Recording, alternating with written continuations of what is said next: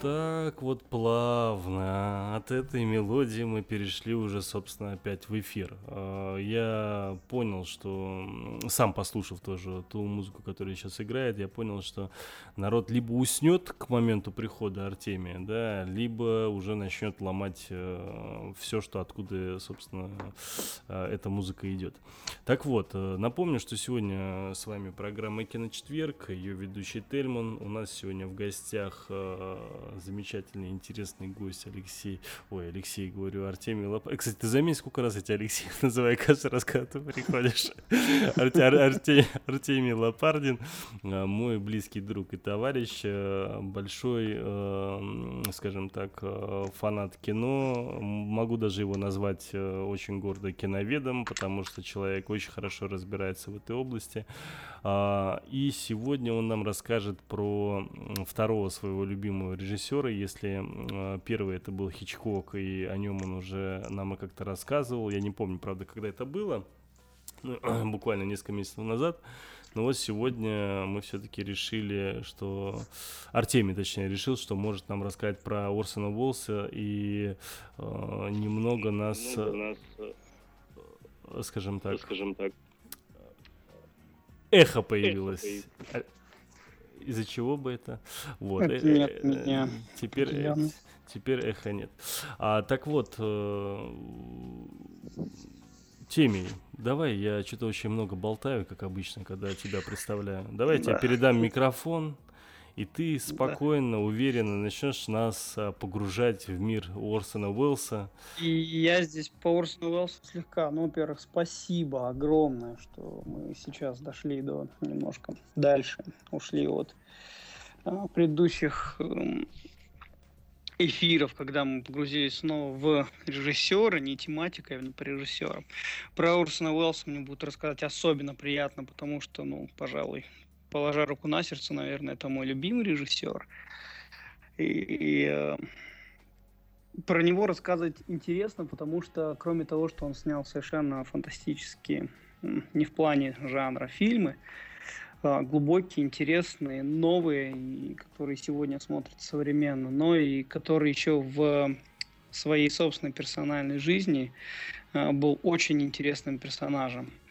А, родился он в 15 году, в мае, в штате Висконсин. Это такая американская глушь в городе Кеноша. И одна из, э, одна из... Ну, кстати, сразу немножко отойдя, скажу, что Орсон Уэллс это, это совершенно великий мистификатор, поэтому абсолютно любое событие его жизни, любое кино, любая театральная постановка, в которой он принимал участие, вот не найдете ни одного абсолютно фильма или его из э, года биографии, в котором, которого бы не сопровождалось какой-нибудь невероятной деталью, которую он никогда, собственно, не развеивал, он эти мифы поддерживал, был таким очень полумифическим персонажем и э, с очень странной биографией, вот по порядку. Э, после рождения в городе Киноша у него от этого образовалась определенная любовь к букве «К», Дальше она будет сопровождать его по всей карьере. Это, естественно, гражданин Кейн. Это и экранизация, собственно, по роману Кавки «Господине К». Это фильм «Процесс». Это и экранизация Дона Кихота – которую, к сожалению, он так и не закончил. Ты серьезно? Это, даже... это все из-за того, что он только родился в городе, который называется, скажем так, на букву К, только из-за этого? Э, у него вообще в жизни было очень много таких э, вещей, которые он считал знаковыми. Ну, во-первых, он себя считал практически полубогом. В принципе... В каком смысле? Он был очень уверенным в себе человеком. Ну, ты знаешь, просто быть уверенным в себе и считать себя ну, Богом, Нет, это немного он, такие он, вещи он, разные. Он, он, он, на самом деле, он во, во многом в искусство, в том числе, наверное, даже в большей степени в театральное искусство внес, э, вносил какие-то изменения, которые были уже, ну, там, на, даже на том, э, в его годы, немножко поросли мхом. Да, и чуть-чуть вот э, э, зайду. Вот первая, собственно, история, которая связана с этой буквой К, просто на нее обратить внимание, что она его сопровождала. И вторая говорит о том, что когда он э, Э, ему э, президент Рузвельт предлагал от Висконсина выступить в э, стать сенатором, он отказался, и тогда от Висконсина пошел Джозеф Маккарти. И как раз-таки это тот самый Маккарти, который впоследствии в 50-60-е годы устроил так называемые эти маккартизмы, когда были охотники э, за моральной стороной дела, и многих, скажем, Э, деятелей искусства и культуры, на них были гонения вследствие неправильной, по их мнению, снимали фильмы, неправильные мысли туда закладывали. Вы, кстати, недавно был фильм, по-моему, шикарно сделанный, э, с Брайаном Крэнстоном, называется «Трамбо».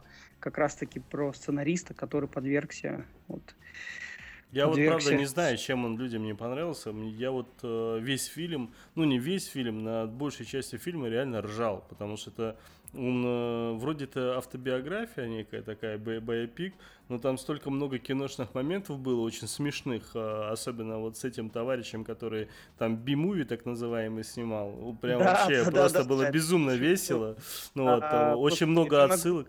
Да, да, да, Гудман, да. И вот эти истории с римскими каникулами, я правда не знал, что там целая такая вот тема была с римскими да? каникулами. Никогда эту тему не изучал, и благодаря Трампу узнал. Просто это великолепный фильм. Я с большим интересом посмотрел его и был удивлен, когда ну, почитал, скажем так, рецензии, мнения пользователей, ну, зрителей, и что-то как-то не все оценили эту картину. Рад был, что его номинировали за этот фильм, конечно же. Да и понятно я, было. Да. После того, как я посмотрел этот фильм, я уже не был столь уверен, что Лео Оскар заберет. Но Крэнстон сыграл шикарно. Согласен, да, да. Так, продолжая. Орсон Уэллс был сыном очень известной в свое время пианистки и неудачник-изобретателя. Он э, с самого детства творческими способностями отличался от большинства. Э, он в районе раннего возраста, довольно 80 лет, уже знал всего Шекспира наизусть. Э, творчество Шекспиром, творчеством Шекспира будет пронизана вся его, вся его, собственно, кинематографическая, в большей степени театральная биография. Э, ну, сам Уэллс, если вы представляете себе, это такой огромный здоровый мешок, такой плотный, наверное, Стельмана ростом, только шире раза в три во все стороны. Э, впоследствии превратился и был таким большим-большим людоедом, похож на людоеда или Карабаса-Барабаса, не знаю.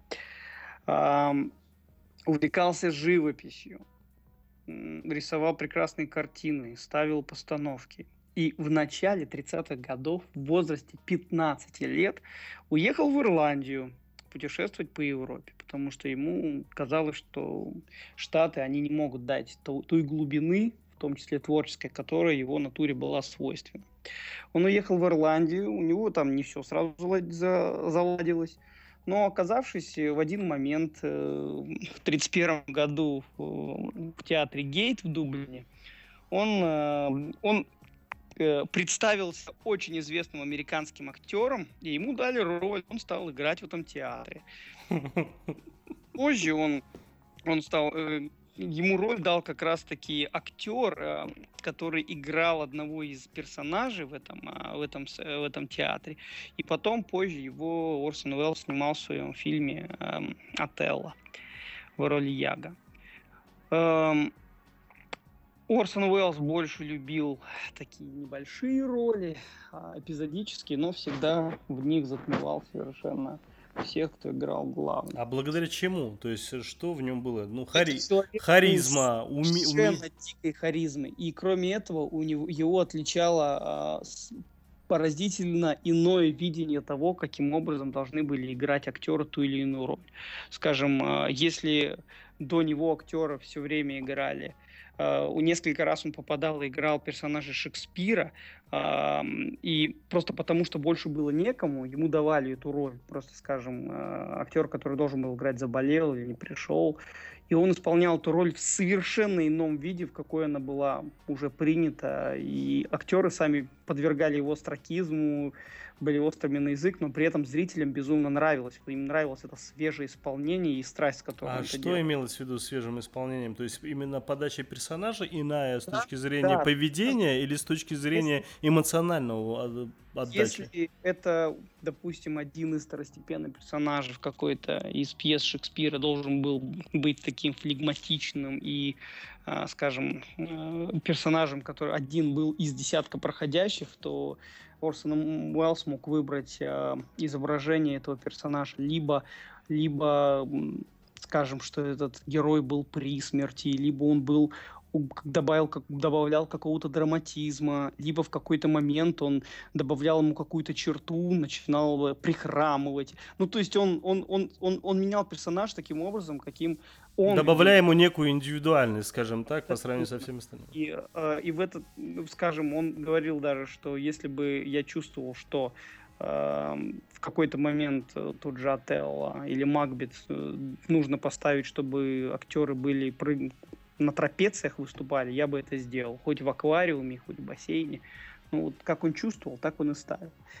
А, после этого он переезжает в Севилью, в которой он а, начинает а, зарабатывать тем, что пишет детективные романы. Вообще вот эта вот американская сторона у него немножко в нем, конечно, проявлялась, потому что э, Америка очень любила детективы различные, и вообще творчество Уэллса свойственно вот эта немножко детективная жилка практически во всех его больших фильмах, а маленьких у него нет.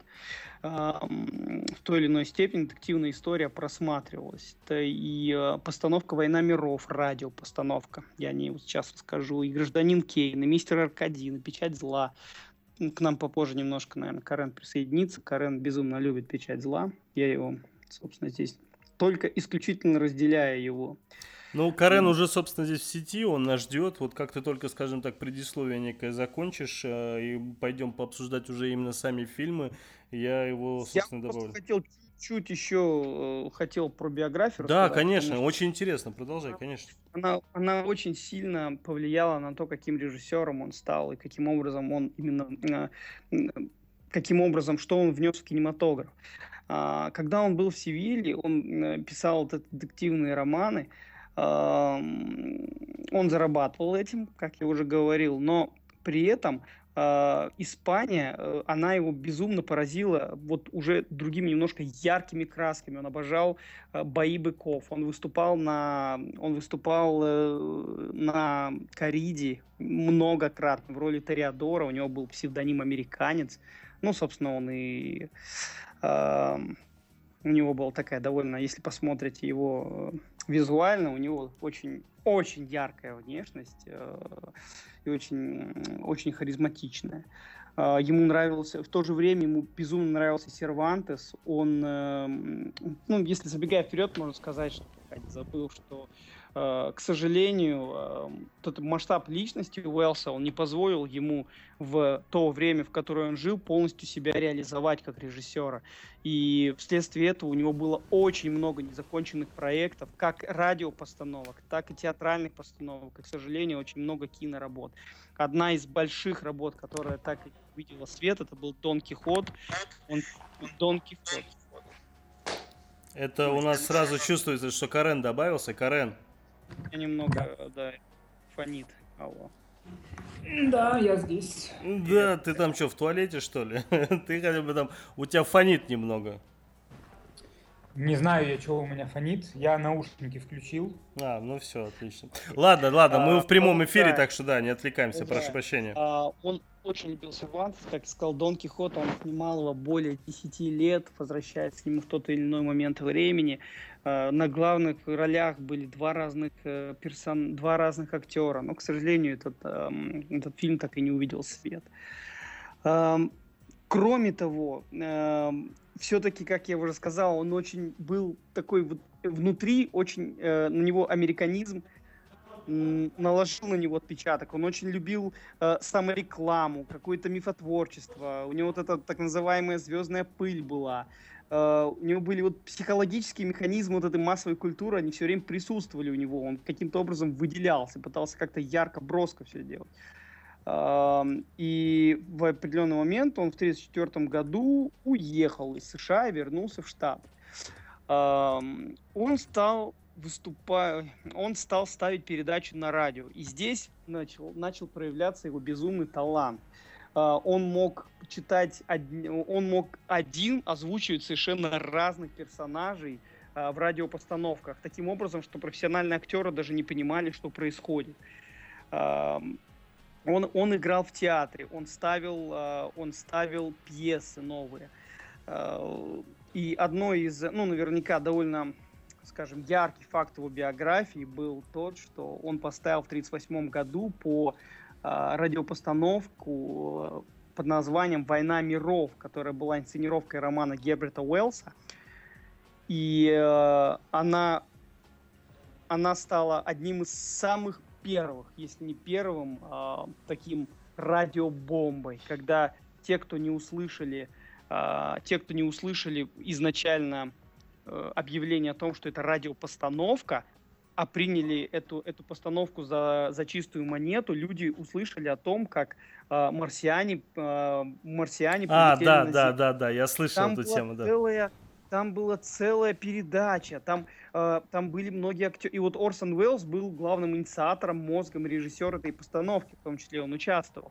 Э, там было все очень детально изображено, как э, они, как появился некий летающий объект, который приземлился, вышли зеленые человечки, что человеческое оружие не может противостоять этой мощи, как лазерами рассекали людей.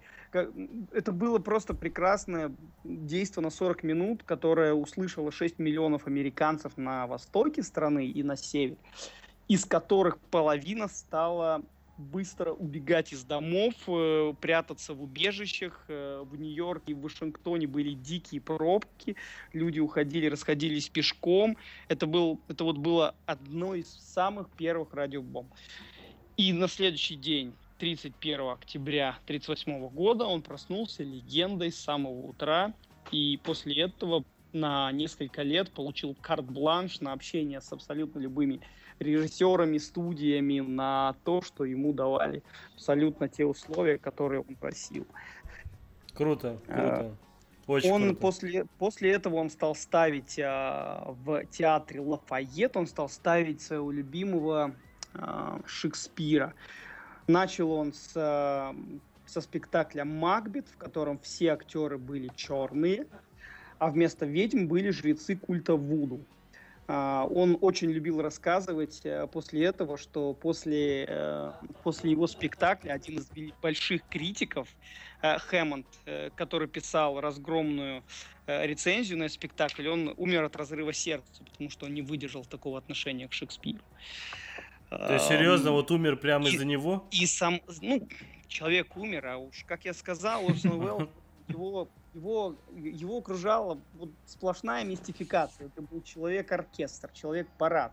Я вот хотел а, а, прочитать одну буквально в двух словах э, фразу, которой он представился студентам, а, студентам, которые пришли его послушать. Я думаю, оно в определенной мере расскажет, как, а, как он относился к себе. Дамы и господа, Прежде чем начать, я хочу вам сказать несколько слов о самом себе. Я ставлю пьесы на Бродвее. Я работаю в театре и кино как актер и как режиссер. Я сочиняю и осуществляю радиопостановки. Играю на рояле и скрипке. Умею писать картины и рисовать. Я опубликовал также несколько книг, в том числе два романа. Иногда случалось выступать в амплуа фокусника. Не правда ли странно, что здесь так мало вас и так много меня? Конец цитаты. Эм, человек удивительного таланта, который, к сожалению, э, которого очень сильно, биография которого очень сильно роднит э, биография главного персонажа его главного фильма. Да не только его главного фильма, а в принципе одного из самого, самых э, важных фильмов кинематографа «Гражданина Кейна». Но мы вот сейчас практически до него уже дойдем. После театра после театра. Можно я один вопрос задам? Прости, да. пожалуйста, тебя перебивает. Вот ты говорил по поводу э, неоконченных вот фильмов, да? Да. что их у тебя там много там и так далее. А, точнее, у него там много было. А, какое это количество было вообще фильмов и какого масштаба? То есть они почему не оконченные? Потому что просто в тот период не было такой техники, да, или... Нет, вот... все очень просто. Я просто не хотел там совсем забегать вперед, но я думаю, раз у нас передача в любом случае очень длинная. После первых совершенно феноменальных успехов Орсона Уэллса у него наступила у него наступил период забвения его как режиссера, и студии, и большие а, продюсеры его избегали работы с ним а, по той причине, что это был это человек, который не шел ни на какие компромиссы.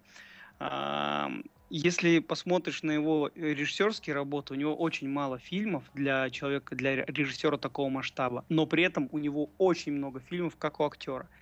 Почему? Ответ очень простой, на который он дал ответ сам. Он сказал, что каждый второй фильм, в котором я снимаюсь, полное, полное дерьмо. И это очень легко проследить. Вот если вы видите меня в фильме, фильм «Дерьмо», значит, я снялся в нем из-за денег. А из-за денег, чтобы снять фильм.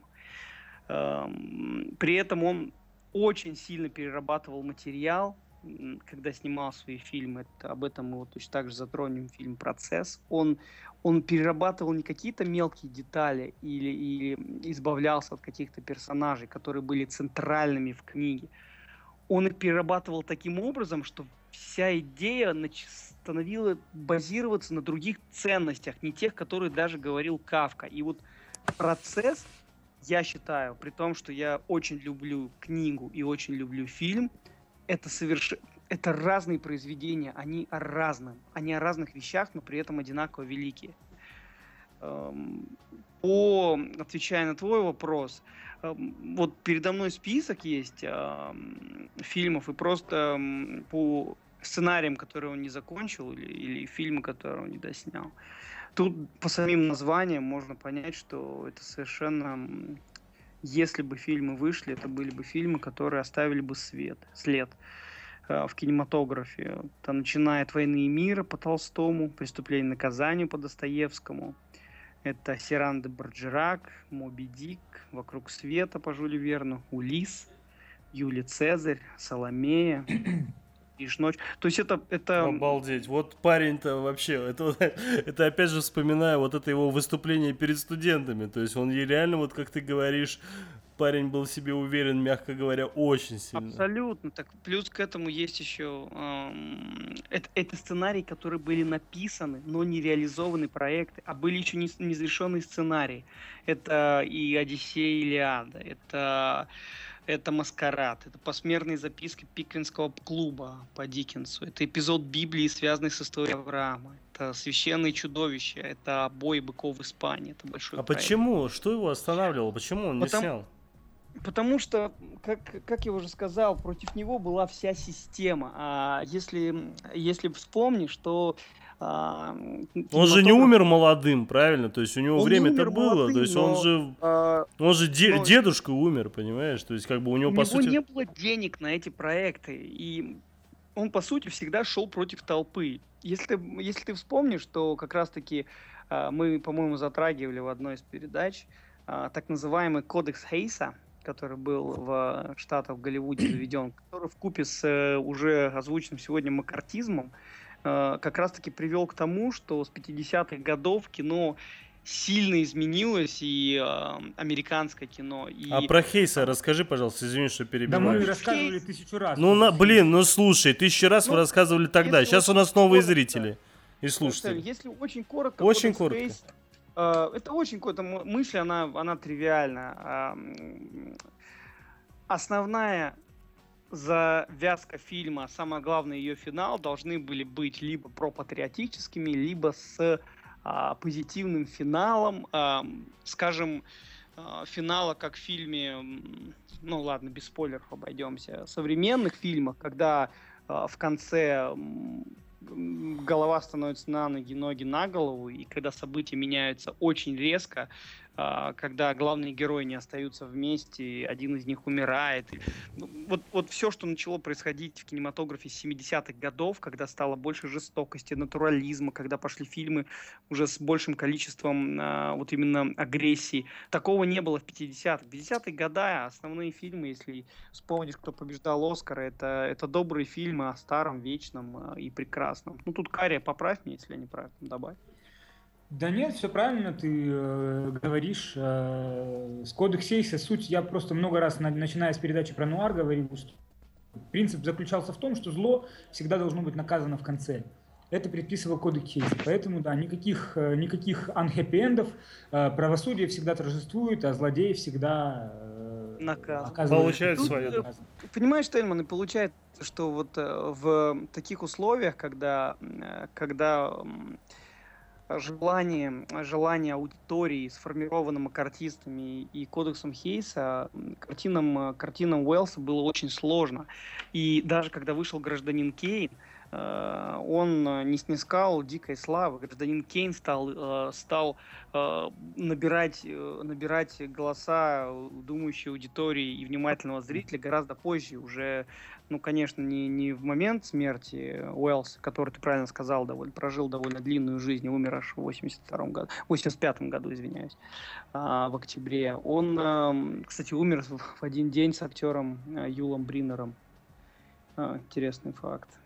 Это российский актер, который стал популярен. Наверное, один из первых российских актеров, которые стали популярны в США. Ладно, ну, не российский актер, все-таки он прожил всю жизнь почти в США, и не, он ну, там от российского там ничего не осталось. была еще. Ладно, ну ладно, русские корни были. Окей, да. А, Орсон Уэллс не был, э, не был, э, не был иконой годы своей жизни, скажем так, а был практически уже канонизирован уже после своей смерти а, в момент э, принятия там, кинематографа там, старых фильмов, его основных фильмов. Эм, я думаю, что в принципе, э, если там, я могу еще в принципе какие-то вещи рассказать по, по его биографии, но в принципе я думаю, что всем уже потихонечку было бы интересно перейти к э, фильмам, в которых он, которые он создавал. Фильм номер раз из больших это фильм 41 года, фильм, который сегодня смотрится совершенно современно. Я не знаю, тут Карен со мной по традиции не согласится, но этот фильм, который смотрится совершенно на одном дыхании. А, сегодня он совершенно актуален. А, и многое из того, что Уэллс заложил в 1941 году, было позже рас позже растащили на цитаты, но не на прямые цитаты, какие были, вот о чем мы говорили, скажем, по Хичкоку, а именно цитаты киноязыка. Если 30-е годы были таким... Э, были довольно... Про... Фильмы 30-х годов были довольно просты для понимания рядового зрителя. Это единое повествование, нерваный монтаж, медленно, э, с юмором, э, разжевывали, медленно вкладывали в рот, то Орсон Уэллс сделал фильм, по которому по, по лекалам которого ты можешь сегодня совершенно спокойно увидеть какой-то фильм, который будет сделан абсолютно по тем же самым лекалам, которые он изобрел в 1941 году.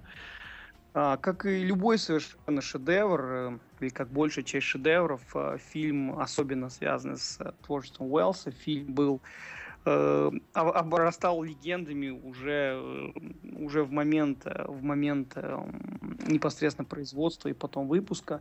Начиная, начал, начиная с того, что он писал этот сценарий в соавторстве на тот момент очень известного драматурга Герман, с Германом Манкевичем. Позже его имя было вычеркнуто из титров, потому что они поругались. Потом опять добавлено. Потом было расследование о том, что на самом деле этот фильм, этот э, сценарий в принципе был Манкевич. То есть, э, в принципе, фильм сопровождали какие-то какие распри, постоянные э, борьба с, э, с продюсером э, этого, этого фильма. Как я уже говорил ранее, э, Уэлл себе за, создал задел на то, чтобы на сильную переговорную позицию, как сегодня бы сказали и э, ему полагалось уже на тот момент четверть от сборов. То есть он был не просто каким-то наемным режиссерской. В те моменты, если можешь вспомнить тот же продюсер, тот же Дэвид Селзник, совершенно ни во что не ставил режиссеров и использовал их как совершенно рядовых мальчиков на побегушках. И Орсон Уэллс абсолютно не приемлет такого подхода. Э, по и поэтому, на самом деле, даже не важно, чья была идея а, базировать гражданина Кейна на биографии магната Уильяма Херста. Это как раз-таки был, был первый, это был изобретатель желтой прессы, это был глава э, медиа, заводов, пароходов, безумно богатый человек в свое время. И Уэллс э, сделал фильм, основываясь на его биографии. Естественно, был не Э, был, этот фильм был не плохо очень принят в Америке, потому что на одной части Америки его поливали грязью газеты Херста, а на другой части Америки э, ему объявили бойкот. Поэтому Ты про какой фильм? Про фильм «Гражданин Кейн». Угу. Ты просто так был... начал, я название не услышал. Я просто а, понимаю, о чем Кейн. ты говоришь, да фильм, в фильме есть очень много придумок, которые, опять же, непонятно, кто реализовал, кто придумал фразу «бутон розы», которая, которая стала безумно популярной, ее сейчас можно увидеть во многих ток-шоу. Это, это главная детективная завязка всего фильма, потому что умирает, умирает очень богатый человек, умирает в своем замке Ксанаду, э, замок, который постоил миллионы, миллионы, миллионы. И э, последними словами э, перед смертью был, были слова «бутон розы». И, э, Ты, главное, газет... не спойлери. А, бутон розы это были последние слова. Не, я имею в виду вообще, вообще я имею в виду, я вообще имею в виду в дальнейшем. Ты по фильму не спойлери, потому что я его не помню вообще практически и очень хочу пересмотреть. А, завязка основывается на том, что газета, просматривая элементы биографии, именно даты биографии э, гражданина Кейна, э, номинирует одного, одного репортера, который должен расследовать, э, расследовать, чем же занимался, чем жил этот гражданин Кейн, у которого была очень яркая биография, номинировался в губернаторы, потом у него было падение, он, эм, он женился на дочке, на племяннице президента, но связался с актриской. В общем, а, дают поручение э, разобраться этому журналисту. И как раз-таки это было, был Ой, ой, сорвался наш господин. Давайте мы пока уйдем на музыкальную Я не хочу очень А, вот, вот, вот, ты вернулся. Ты ушел так буквально на секунд 15. Из-за этого... Ты, ты мне говоришь? Да, я тебе говорю, да. А, так, то есть пропустили. Ну, ладно, я э, какую-то вот там канву сюжета рассказал. Э, про фильм я не хочу много рассказывать. Крайне, ну, тут очередной раз, каждый раз, поскольку я рассказываю про режиссеров, которым мне прежде всего нравится, очередной раз э, очень рекомендую к, раз, к просмотру. Это фильм 41 э, года, спутать его сложновато с чем-то другим. Э, э, в фильме очень много приемов, которые вы сегодня, которые сегодня уже присущи и стали совершенно обыденными в киноязыке. Э, вы их совершенно легко э, проглатываете, но если подумать о том, что это было сделано столько лет назад, это 74, 70, 75 лет фильма уже, а, то это просто фантастика. Совершенно фантастика. Фантастика в чем а, ты имеешь в виду? В технике? Фантастика там? в том, что, что фильмы тех лет совершенно трудно представить себе, чтобы они смотрелись А. Э, совершенно современно, Б. Э, не потеряли ни на минуту своей актуальности.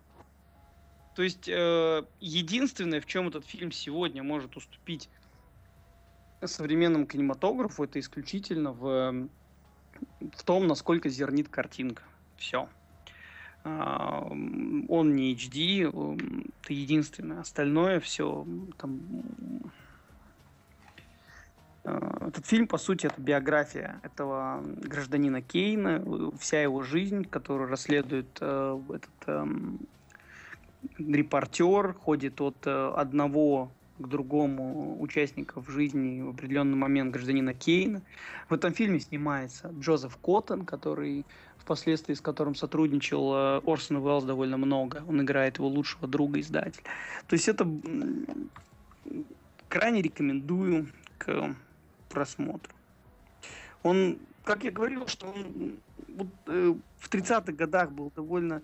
Э, ну, это радикальный разрыв с тем киноязыком, который был с 30-х годов. Это там, когда была раскадровка, которая помогала зрителю однозначно истолковать то, что происходит на, э, на сцене, и, там, богатство, многоплановость каждого кадра.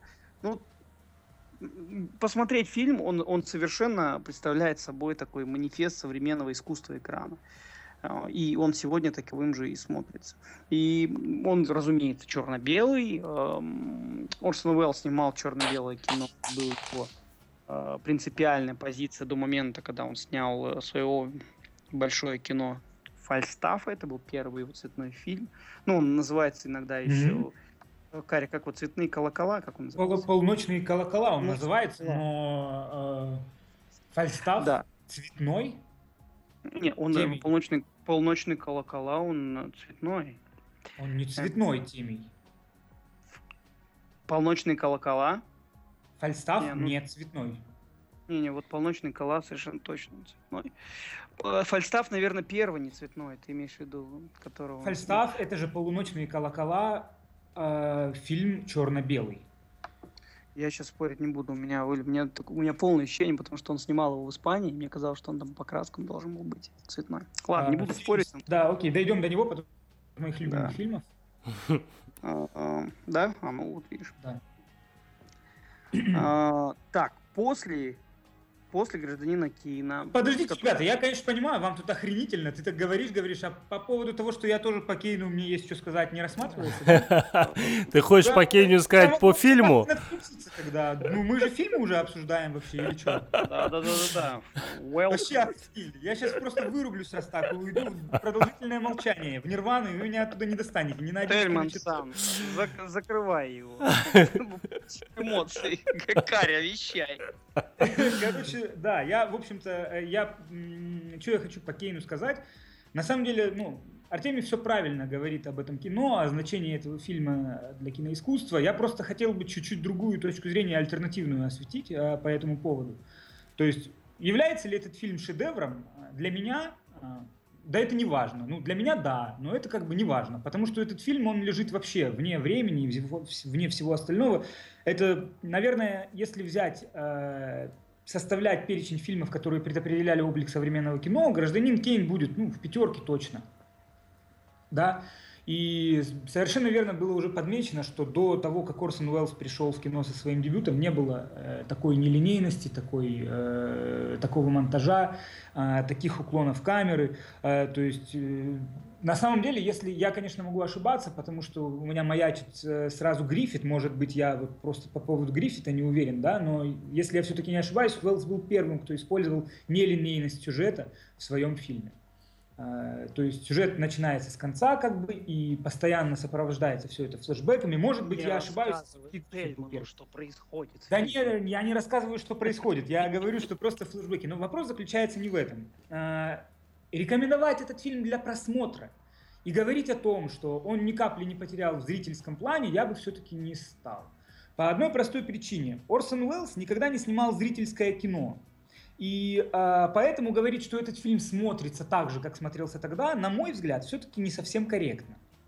И э, как бы да, абсолютно шедевр, да, все дела, не, не, не, не ценность для киноискусства, но я сомневаюсь, что этот фильм будет интересен современному зрителю и понятен современному зрителю точно так же, как он не был особо интересен и понятен зрителю тому, который смотрел его в 41 году, и в 51 э, году, и в 61 году, и так далее, и тому подобное, и все остальное. То есть для того, чтобы понимать Уэллса, для того, чтобы ценить Уэллса, для того, чтобы сказать, что этот фильм да, действительно нравится, нужно иметь определенный культурный бэкграунд и определенную какую-то подготовку за плечами и о кино, и об искусстве. Поэтому я в корне не согласен с тем, что это понятное всем кино, которое всем надо смотреть.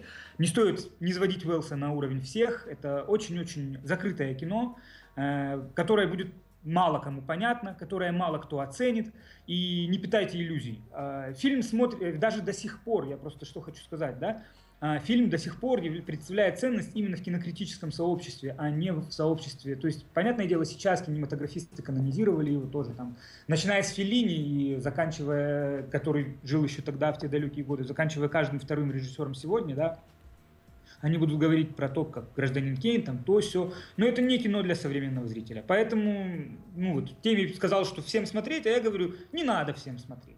Более того, я скажу следующее. Если бы я вдруг оказался в библиотеке Конгресса США, которая была охвачена пожаром, я бы оказался в комнате, в которой бы горели фильмы Орсона Уэллса, и мне бы предстояло сделать выбор, какой фильм я бы спас, «Гражданина Кейна» я бы не выбрал.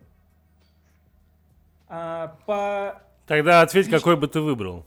А, я думаю, мы дойдем... Ну, а, да, я, я бы, наверное, выбрал бы либо печать зла, либо процесс, а, по той простой причине, что, ну, вообще вот мне как бы, я, конечно, извиняюсь, я не хочу задеть чувство теме, я очень люблю этот фильм, но мне кажется, в высшей степени пошлостью пихать «Гражданин Кейн» в список своих любимых фильмов. Потому что ну, это настолько такой вот фильм, что он уже, ну вот, блин, каждый второй кинокритик, или это настолько позволяет делать имитацию того, что ты типа понимаешь в кино, о, да, «Гражданин Кейн» в моем топе 10 там, то есть его в моем топе 10 любимых фильмов нет, однозначно. Его даже нет в моем топе 25 любимых фильмов.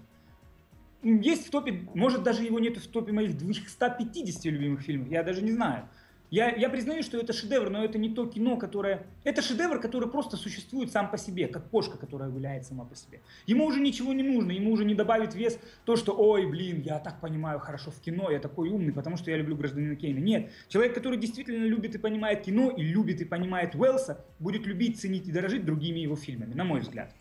Я как бы со всем уважением к позиции Артемия, я просто как бы освещаю альтернативный взгляд. Потому что мы же собственно говоря, для того и... Для этого и собрались, да. сожительства, да, на два часа. Да, не, ну, знаешь, я знаю теме достаточно давно, собственно, да, может быть, даже чуть да, пораньше, чем ты, да. да. Но, но суть в чем? То, что он э, любит все-таки этот фильм немного иначе, нежели чем мы, да. Ты, конечно же, вот э, подал эту тему, вот что типа вот если в, стоп, в топе, знаешь, вот там какой-то некий выпендрежник там и так далее. К счастью, это к теме не относится, за счет чего Я мне, собственно, так... да, и за счет чего мне и приятно его слушать по поводу Орсона Уэллса, понимаешь, и его мнение именно по фильму «Гражданин Кейн» мне гораздо больше интересно, чем э, мнение того человека, которого ты описал, который это добавил только потому, что надо добавить да, и вот вся вот эта предисловие с его стороны как раз-таки меня и заинтересовало. Я вот честно тебе скажу, и так получилось, что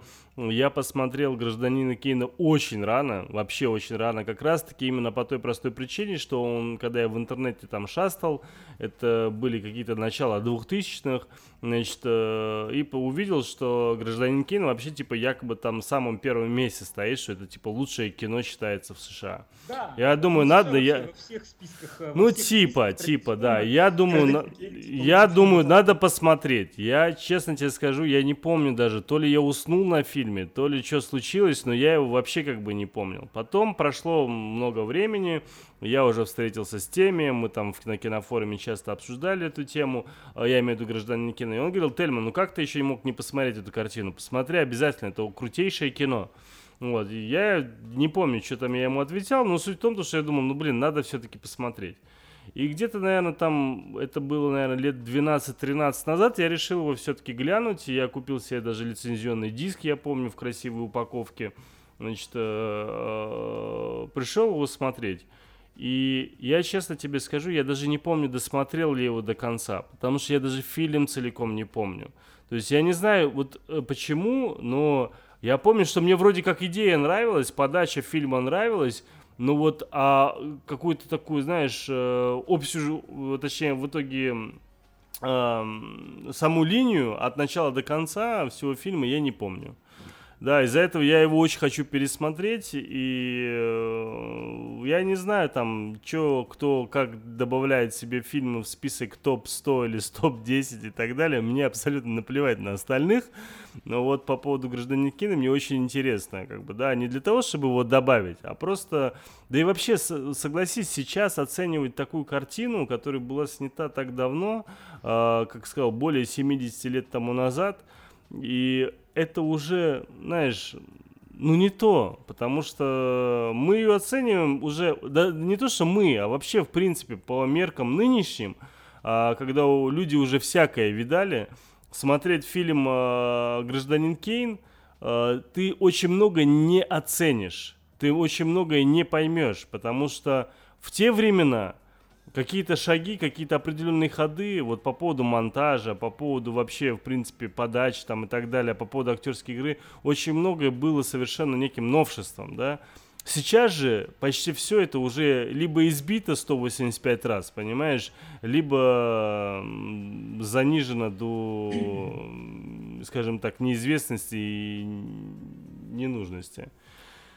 Я на самом Нет. деле тут, ну, хотел бы, э, ну, во-первых, Каря, тут, э, если, тут, ну, во-первых, давай, так, коротенький совсем комментарий. Он с точки зрения, вот, э, если посмотреть там киноязыка, сложности фильма, он, это не сложный фильм, он, он довольно понятно снят, не линейно, но совершенно понятно, он, ты его, в принципе, можешь принять, Э, довольно просто. Я в данном случае говорю, топ 5-7 это ерунда. Именно э, какого-то вот именно кайфа от просмотра. У меня он есть, прям есть кайф от просмотра. Просто печать зла и процесс, который я люблю всего Уэлса совершенно, прям вот, вот весь бы съел.